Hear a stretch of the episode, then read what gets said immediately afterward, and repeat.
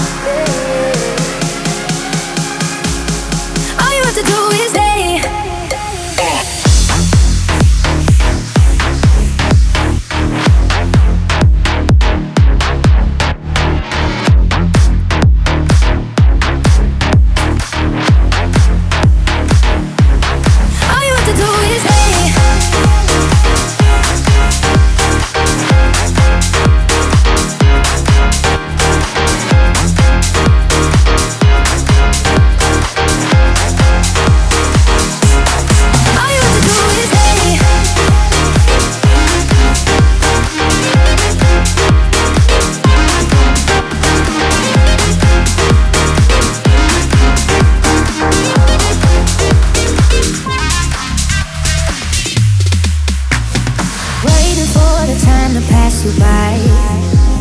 Hope the winds of change will change your mind.